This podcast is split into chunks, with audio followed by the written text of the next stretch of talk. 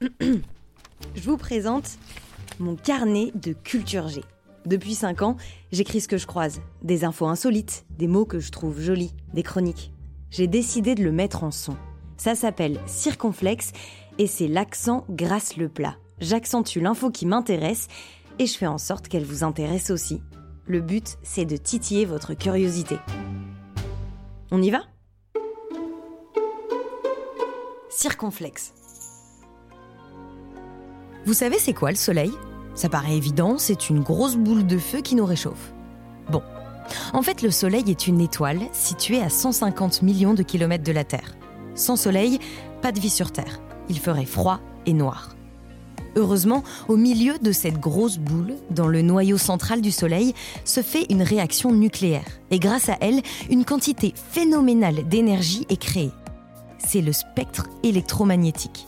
Il se présente sous plusieurs formes, des ondes radio, des micro-ondes, des rayonnements infrarouges, de la lumière visible à nos yeux, des rayons ultraviolets, des rayons X et des rayons gamma.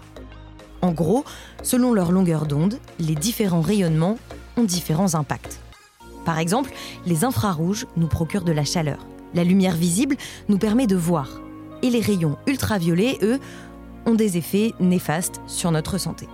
Pour vous donner une idée, si vous vous baladez dans l'espace, il vous faut une combinaison qui vaut 12 millions de dollars pour vous protéger du soleil.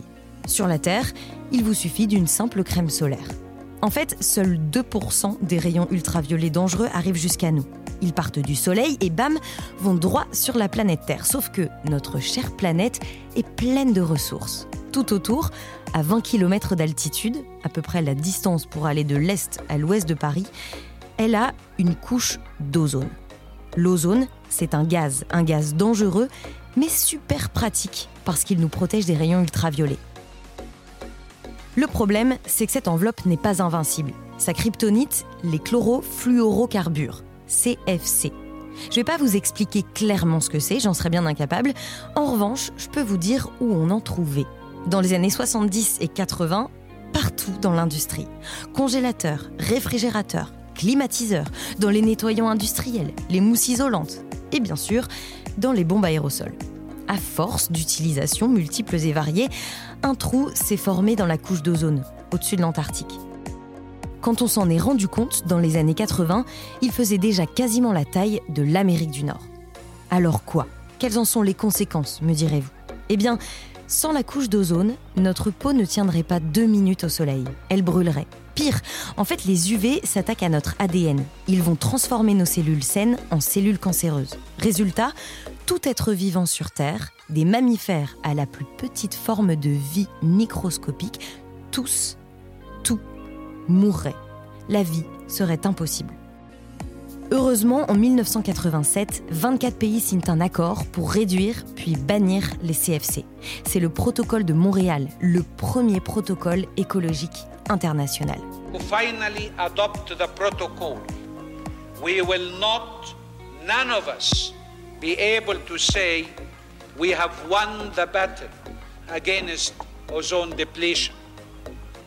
We can just say that we have begun to fight an important battle seriously.